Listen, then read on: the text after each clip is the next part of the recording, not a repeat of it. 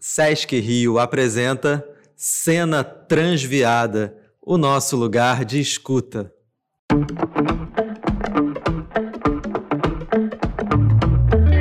Olá, tá começando Cena Transviada. Eu sou o Pedro Neves e dou aqui as boas-vindas à minha amiga Vivian Avelino Silva. Olá, Vivi. Oi, Pedro, como você tá? Tudo bom? Tudo certo. E também já dou o alô aqui para o Mário César Vilena. Olá, Mário. Oi, gente. Tudo bom? Tudo. Estamos felizes hoje de receber o nosso convidado, o Rodolfo Lima. E aí, Rodolfo, que bom ter a sua presença aqui. Oi, Pedro, prazer é meu. Muito obrigado pelo convite. Espero poder colaborar positivamente aí para o projeto de vocês. Oi, Rodolfo, prazer, toda satisfação nossa. A gente sempre diz que o podcast é o nosso lugar de escuta. Então, mais do que te apresentar, eu queria que você me falasse quem é o Rodolfo Lima ou quem é o Rodolfo Lima okay. hoje. Bom, meu nome é Rodolfo Lima, eu tenho 44 anos. Eu sou ator, jornalista, é, produtor, diretor de teatro. É, vou fazer 20 anos de carreira nas artes cênicas. Tenho alguns trabalhos no teatro, entre eles gostaria de citar três aqui nessa minha apresentação, que são bastante significativos para a minha trajetória, para a cena LGBT. Um deles se chama Bicha Oca, que é a partir dos textos do Marcelino Freire, que é um pernambucano. Um outro chama Requiem para um Rapaz Triste, que é a partir das personagens femininas do Caio Fernando Abreu, que é um gaúcho. E um trabalho que eu dirigi há dois anos atrás, chamado Entrega para Jezebel, que trazia três meninas negras do elenco. Fora esses trabalhos, eu escrevo sobre teatro já faz há um tempo. E eu tenho um projeto pessoal, uma pesquisa pessoal que chama Em Busca de um Teatro Gay. O que se trata isso? É, a minha proposta é fazer um mapeamento das produções que trouxeram personagens gays masculinos no teatro que entraram em cartaz na cidade de São Paulo de 2000 a 2019. Esse, a princípio, era um projeto de doutorado, mas eu comecei a desenvolver ele, a escrever ele um projeto pessoal. Então, eu passei desde 2006 para cá, eu coleciono e guardo recortes de jornal, filipetas, cartazes, livros, tudo que trazem personagens gays é, na cena. A minha ideia era: é possível a gente falar do movimento homossexual a partir dos exemplos das artes cênicas? Eu sou gay também, acho que é importante falar. Eu falo de um lugar onde eu estou inserido. Acho que é essa a minha apresentação. Vamos ver aí as perguntas. Maravilha. Você disse já 20, quase 20 anos de carreira, né? Então você pegou aí fases bem diferentes, né? De tanto tipo de comportamento quanto de público, de reação de público, da discussão desses temas. É, e você tem essa trajetória de resistência, porque você sempre fez um teatro voltado para temas LGBTs, para autores LGBTs, né? Marcelino Freire, Caio Fernando Abreu. Queria que você começasse falando o que, que mudou de quando você começou a sua trajetória lá, 20 anos atrás, para hoje. O que, que a gente teve de mudança nesses 20 anos aí? Eu acho que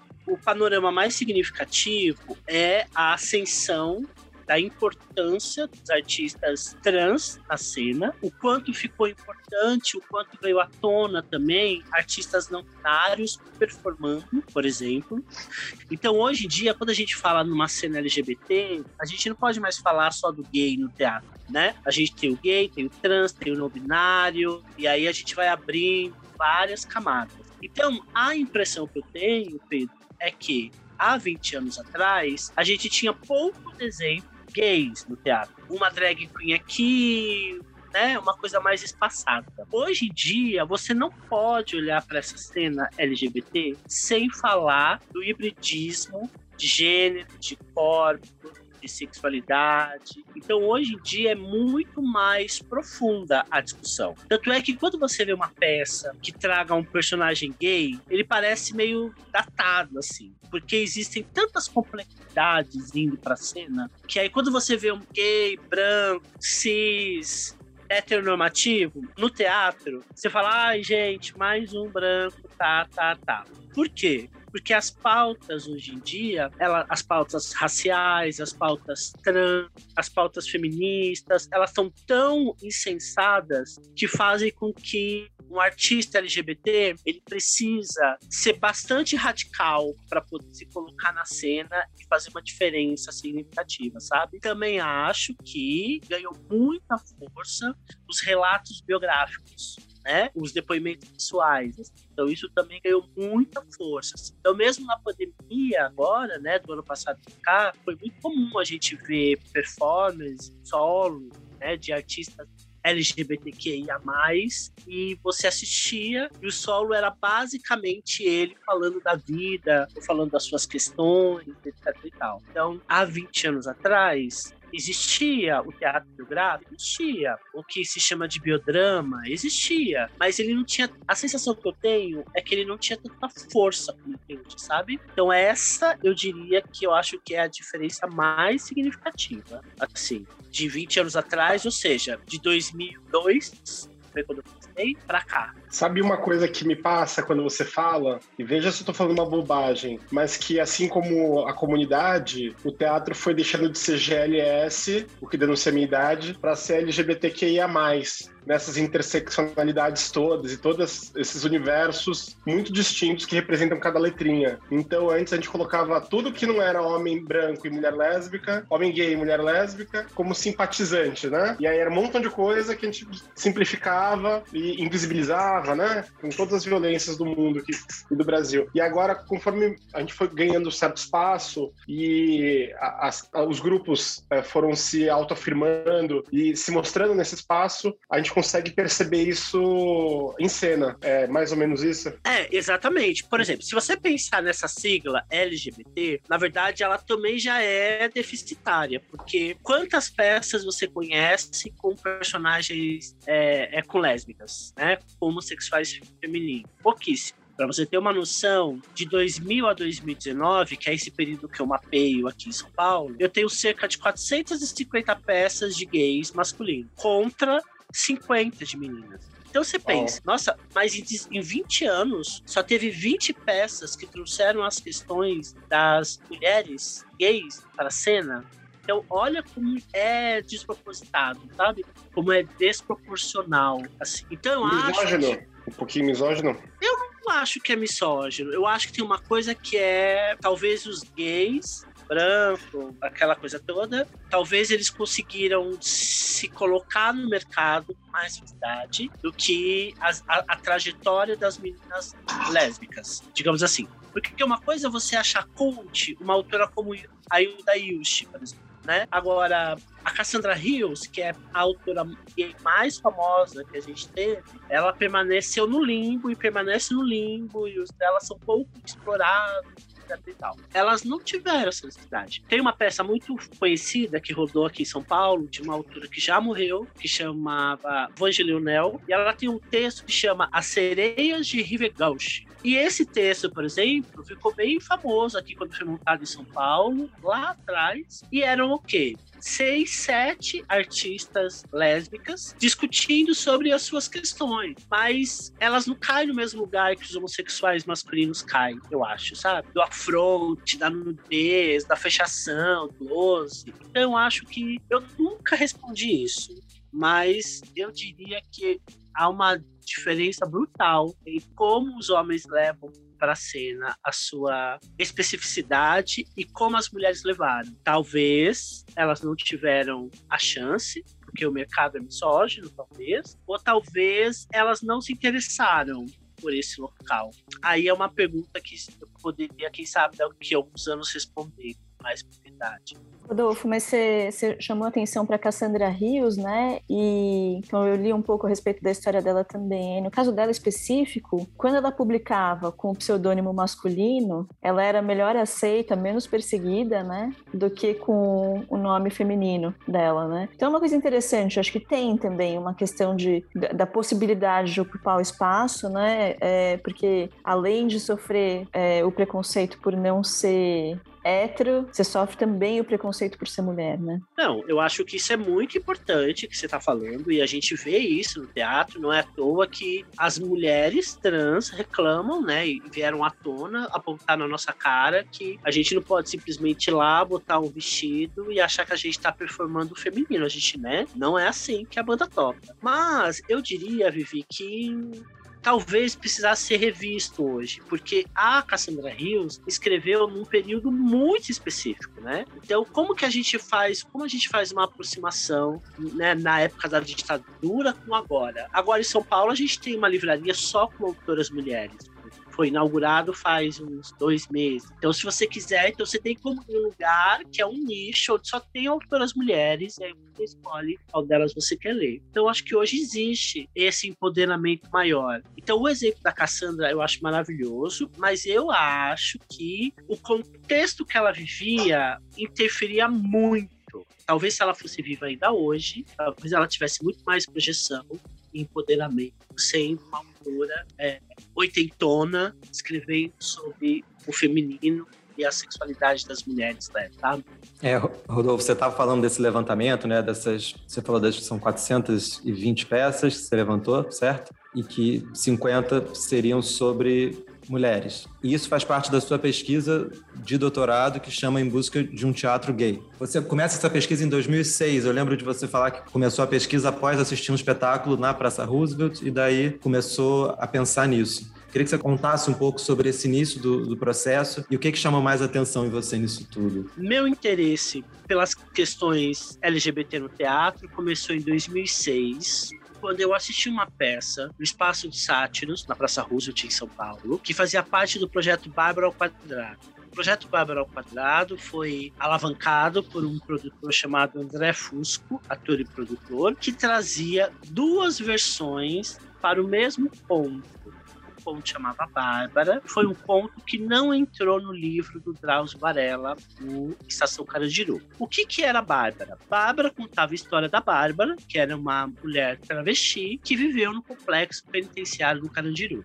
A peça, basicamente, era um embate entre a Bárbara, uma mulher travesti, e a Galega, uma mulher trans ou seja, na época, uma mulher operada. Hoje em dia, entende-se que todas são mulheres trans, mas a peça tinha um marcador forte. Uma mulher tinha pênis, a outra mulher não tinha, e mostrava a peça era o embate delas dentro do, da sociedade penitenciária.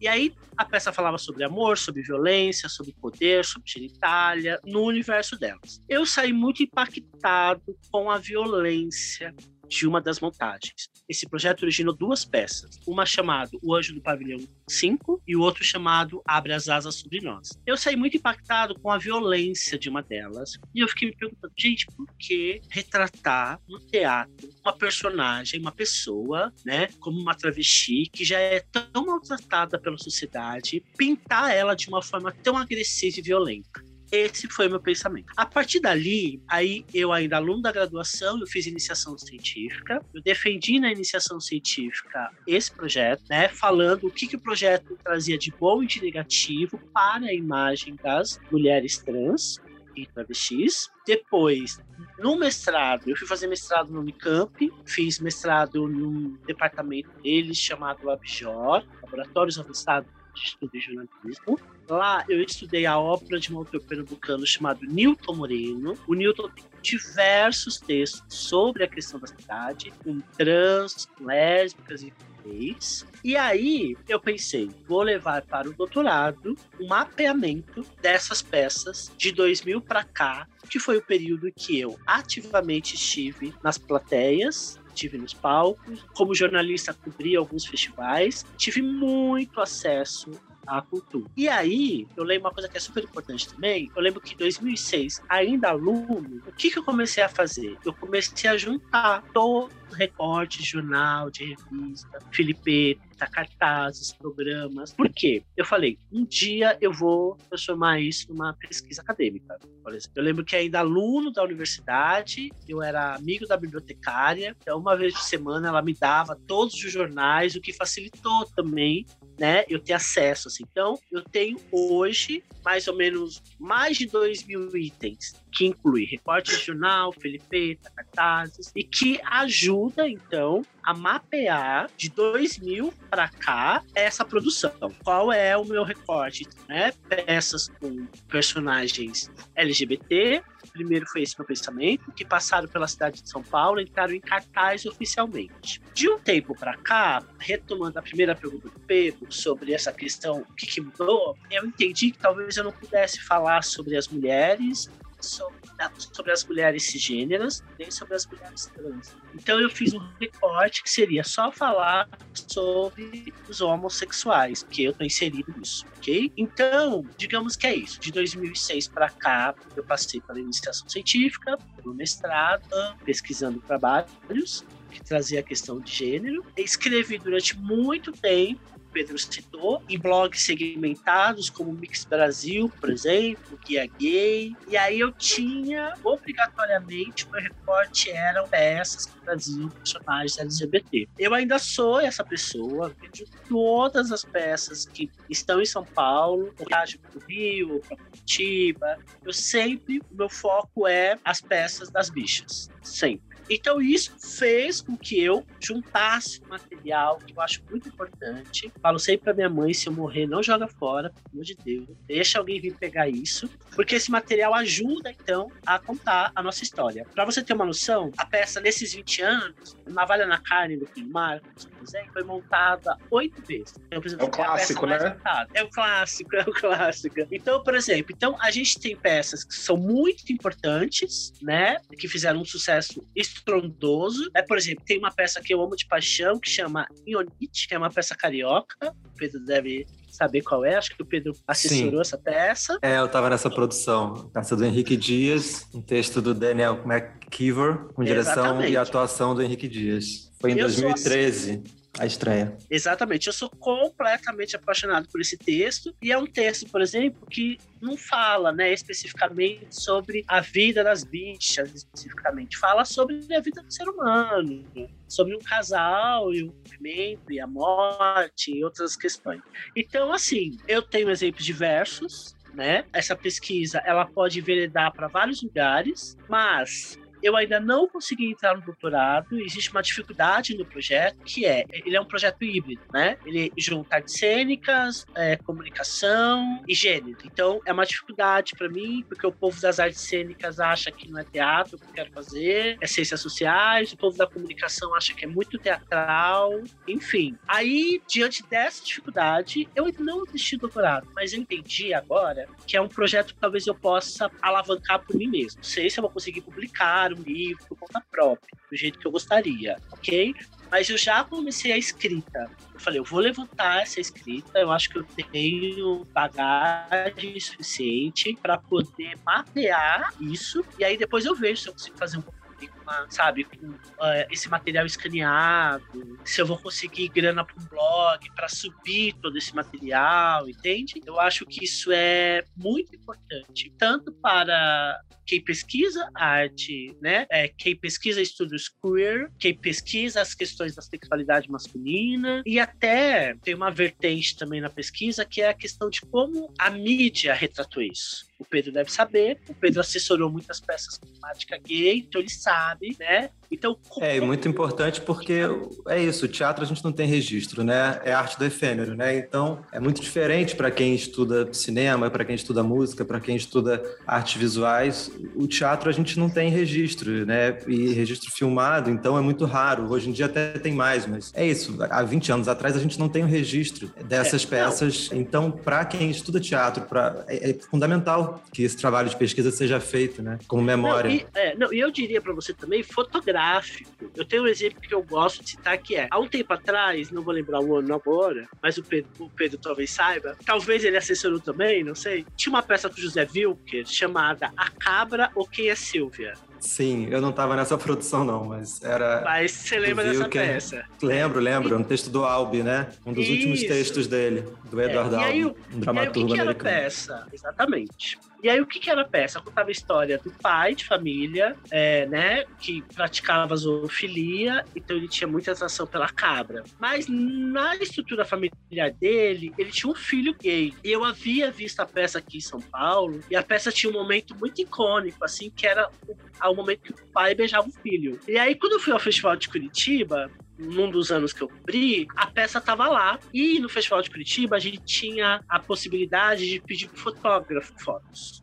né? Tipo, ai, eu quero publicar uma matéria sobre tal peça, você me dá, um, né, você tira fotos para mim? E aí eu lembro que eu fui bem no fotógrafo, falei, olha, a história é assim, vai ter um momento assim, eu quero essa foto, preciso dessa foto do beijo, tal. E aí o menino fez, o fotógrafo fez essa foto do beijo. Então, assim, essa foto, ela não existe em nenhum lugar, assim, sabe? Eu tenho vários recortes de jornal, não falam sobre isso, mas é uma foto, assim, para mim, emblemática, você tá entendendo? Porque é uma peça que mostra um ator, por exemplo, como o José Wilker, dando um beijo em outro ator. E ela também é significativa para a peça especificamente, entendeu? É, e para, peça... e para quem quer entender a imprensa, né? Porque essa foto não foi publicada em lugar nenhum. Então, Exatamente. Né? Aí tem uma outra questão também, por exemplo, assim, a G Magazine, ela publicava, eu tenho duas fotos na G Magazine de peças que não sairia em nenhum outro lugar entendeu? Então a gente também tem essas variantes, sabe? Essas variantes que vai dando, que vai fazendo com que a gente entenda como que foi construída então esse discurso da homossexualidade na mídia e quem foram os artistas que conseguiram dar uma avançada.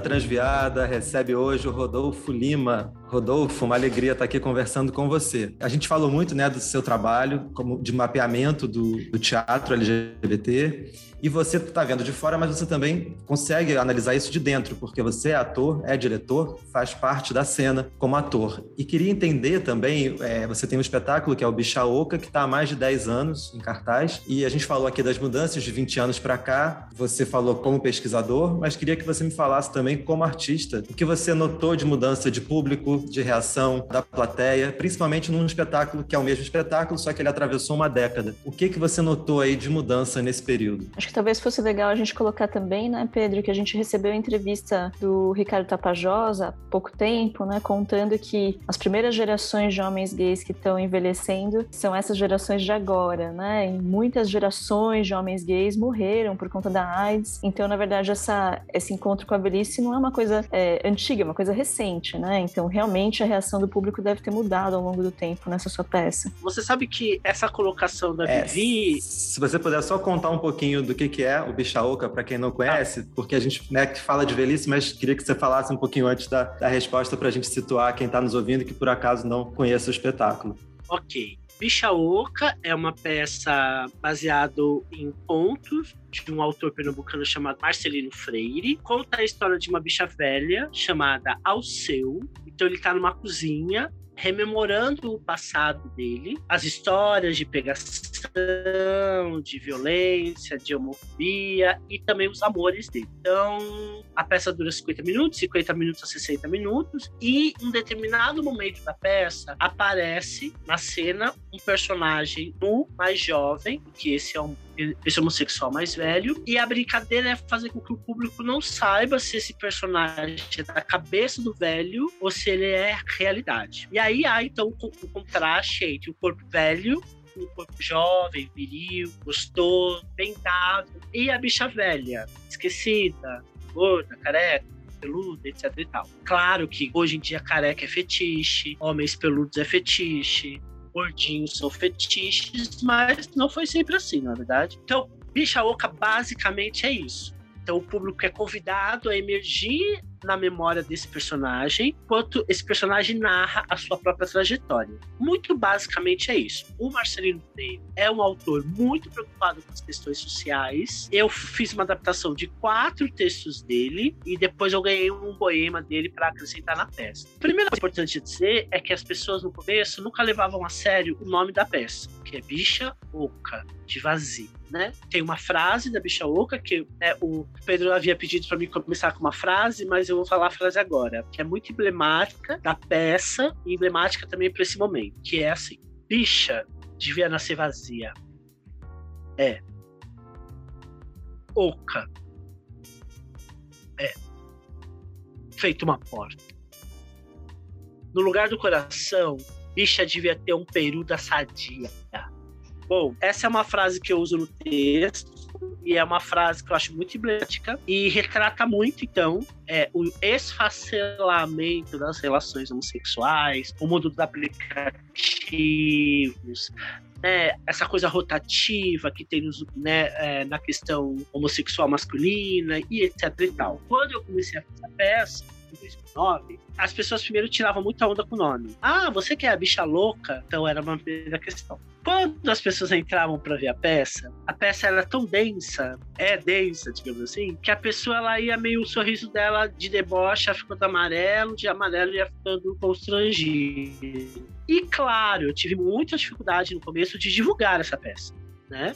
saía no Guia da Folha, né, uma, uma, vez ou outra, mas é claro que eu não ganhei uma matéria de jornal. É, mas o meu trabalho é um trabalho muito artesanal, né? Tem uma companhia que sou eu, digamos assim, que chama Teatro do Indivíduo, sempre eu em parceria com outras pessoas, e eu sempre apresentei as minhas peças em lugares pequenos, para pouco público por questões estéticas minhas, escolhas estéticas minhas, e também para que eu pudesse vencer questões que eram né, financeiras, porque sempre eu me banquei. Então, o que eu percebo é que de 2009 a 2020, que ano passado eu fiz, no começo do ano, foi a última vez que eu fiz. Hoje em dia, parece que é legal ter uma peça chamada Bicha Oca. Nossa, quem é aquela bicha, né? Essa bicha oca. E a peça, ela tem um. Eu vou, eu vou dar um spoiler aqui. Ela tem uma cena de, de sexo é, simulado, mas é uma cena explícita. Então, muitas pessoas falam: Ah, você quer bicha oca. Então, tem um pouco de maldade aí também de me fazer com que as pessoas me vejam com aquele cara que faz a cena de sexo no meio da peça da Bicha Oca, sabe? Mas eu consegui uma vez em 2016, eu ganhei um edital público e circulei por algumas cidades aqui de São Paulo e numa cidade chamada Cubatão, que é próximo ao litoral, foi estampado na capa do jornal. Bicha Oca faz apresentação na cidade. E aí eu tenho um amigo, professor da ECA USP, Ferdinando Martins. Quando ele viu, quando eu mostrei para ele, ele falou: Rodolfo, isso é histórico, né? Porque a bicha, essa palavra bicha, primeiro que ela nunca tá no jornal. E segundo, quando tá sugerido, tá sugerido a violência, a morte, a só coisa negativa. E não, tá lá na capa do jornal, uma fotinha minha embaixo, assim, né? uma fotinha minha, Rodolfo Lima, o ator Rodolfo Lima e o título, Bicha Oca faz a apresentação da cidade. Então eu acho que esse, eu acho que hoje em dia, não, aí hoje em dia a gente tem grupos, trabalhos que também trouxeram a questão da sexualidade e da nudez e da simulação sexual, pornografia, enfim, de uma forma bastante latente. Mas quando eu comecei a fazer, isso não era muito comum, né? Eu via cenas de nudez ou na oficina, teatro oficina, do Zé Celso, ou no Sátiros né? Mas da forma como eu imprimi ali na dramaturgia ou a minha, a minha concepção como artista, eu nunca havia visto. E aí, o comentário da Vivi me remeteu a uma coisa muito pessoal, então eu vou comentar brevemente, porque, mas eu acho que ajuda, talvez. Eu comecei a fazer a peça, eu tinha 33, 34 anos, talvez. Eu era jovem, digamos.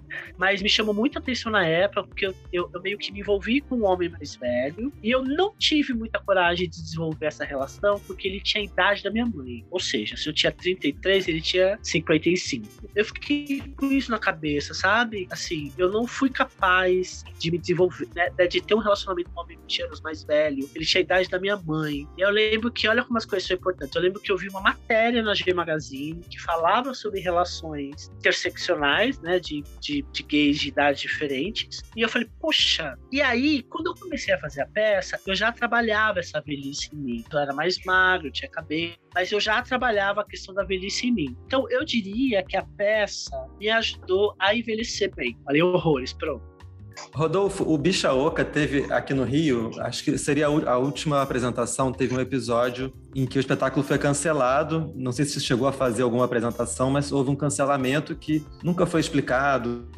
Enfim, você pode falar um pouco sobre esse episódio, se você tem mais alguma informação, porque eu lembro como espectador mesmo, de estar indo para assistir e, e receber a notícia do cancelamento, e aí houve uma movimentação de internet para entender se era uma censura ou não. Como foi para você esse processo? É muito bom poder falar desse episódio no projeto Carioca, porque é o seguinte: a gente estava pautado para o projeto Mês da Diversidade no Castelinho do Flamengo, de uma outra programação. E aí, na teoria, uma das fotos expostas no Castelinho do Flamengo sofreu uma censura, era uma foto da população trans. E isso fez com que um movimento interno cancelasse toda a programação do Castelinho do Flamengo. Eu, como artista, tinha ido por conta própria ao Rio, junto com outro ator, a gente tinha ido de carro e a gente chegou no Rio numa quarta e na quinta, que era o primeiro dia da, apresentação, o Castelinho do Flamengo estava interditado. Então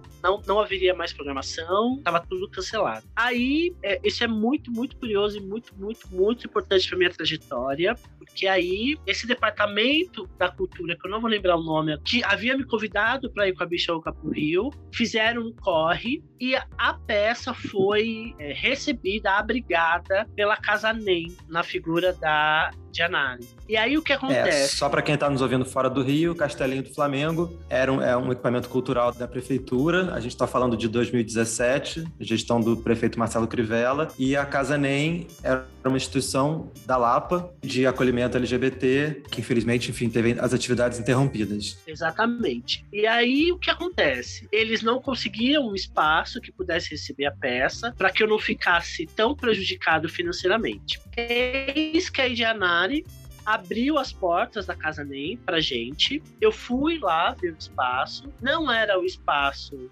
ideal para peça, mas eu muito agradecido por ela, assim, pela generosidade dela. É, eu lembro que ela me ensinou, ela me ensinou o que é militância, embora muitos amigos já defendiam que eu era um militante, mesmo sem fazer política, mas eu lembro que a Idianari, assim, eu fui ver o espaço, tipo, sexta-feira, 5 horas da tarde, eu teria que apresentar 9 horas da noite. E eu falei assim para ela, assim, eu não vou conseguir, né? Vamos deixar para amanhã, eu não quero fazer hoje. Aí ela falou assim: você tem que fazer hoje. Você tem que provar para eles que eles não vão nos calar. Faça como for, do jeito que for. Eu lembro que eu fiquei tão impactado assim, fui buscar o ator que tava em Botafogo, hospedado, acho. Cheguei chorando, assim, falei: eu não tenho condições de apresentar essa peça, porque eu, eu tô nervoso, tô despreparado, tô tenso, o lugar não é o ideal, mas a gente não pode não apresentar essa peça.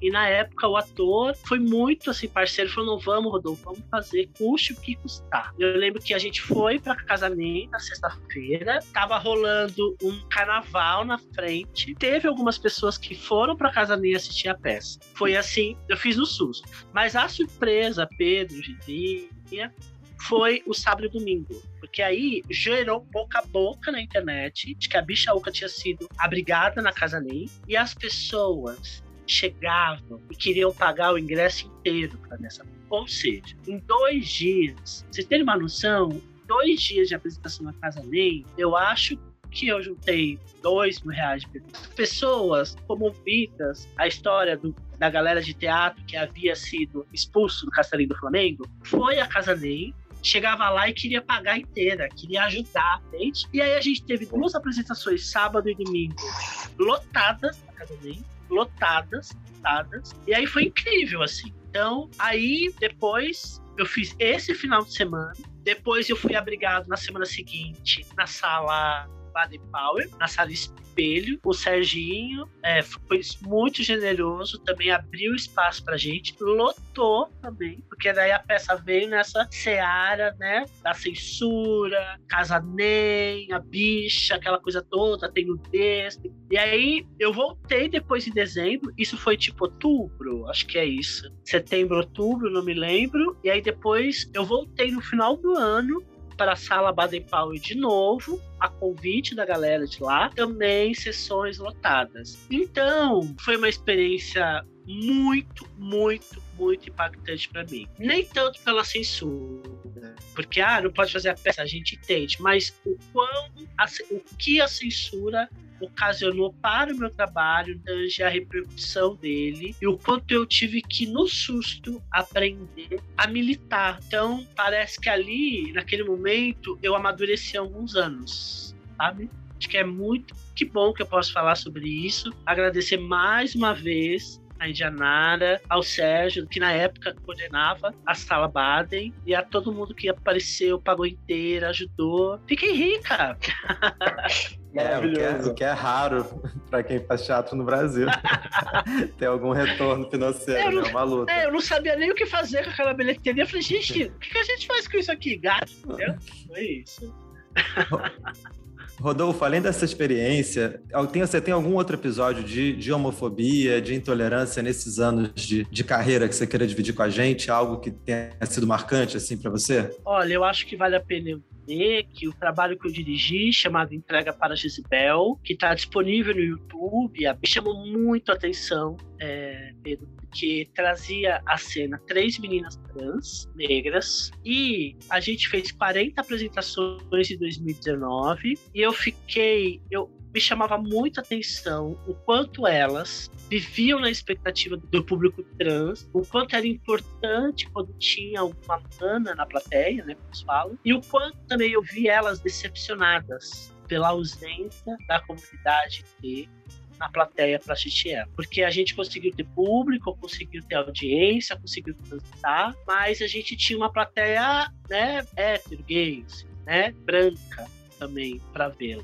Então, quando eu vi, quando tinha é, alguma pessoa trans na plateia, quando tinha a comunidade negra na plateia, o quanto para elas aquilo ali.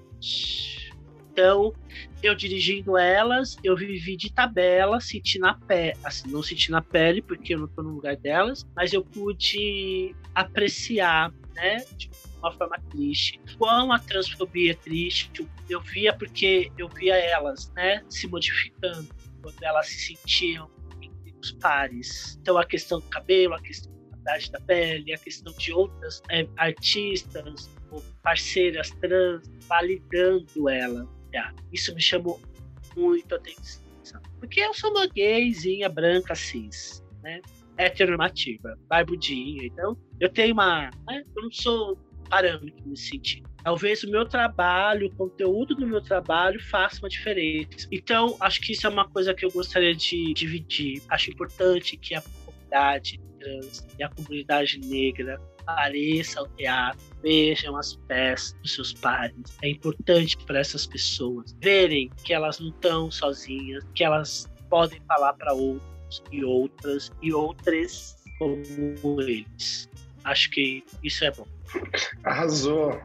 É isso aí, a gente recebeu hoje o, Rodolfo Lima. É.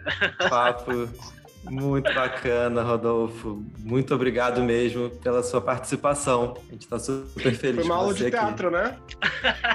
Foi uma aula de, tipo, de história do teatro em 20 anos, né? Muito ah, bom. que bom. Obrigado, gente. Pedro, muito obrigado pela lembrança. Eu devo lançar um vídeo ainda esse mês, ou no começo do mês que vem, sobre a pesquisa. Então, depois, se alguém quiser me achar, vai ser fácil de achar e eu mando o link do vídeo para vocês. Claro, e a gente agora tem, o, tem as redes sociais também, a gente já compartilha tudo por lá. O que você quiser divulgar ah, de trabalho, bom. me passa sempre, porque a ideia é fazer um espaço em que a gente possa estar tá falando sobre isso, tá dando ah, esse espaço ótimo. que a gente não tem na mídia tradicional, é o que você falou. Eu sempre senti muito isso divulgando e produzindo espetáculos de temática LGBT. É uma dificuldade absurda para você ter, ter um espaço na mídia tradicional. Então, a ideia primordial é dar voz, é dar espaço, ser esse território livre para que a gente possa falar sobre isso e, e, divulgar e que o, o conteúdo possa chegar a uma quantidade maior de, de pessoas. Muito bem, estamos juntos, vou acompanhar vocês, você ouvinte de vocês, e espero de Beleza. coração ter ajudado aí, contribuído para o projeto. Foi Fiquem o máximo. Bem. Obrigada, Rodolfo. Com certeza, Rodolfo.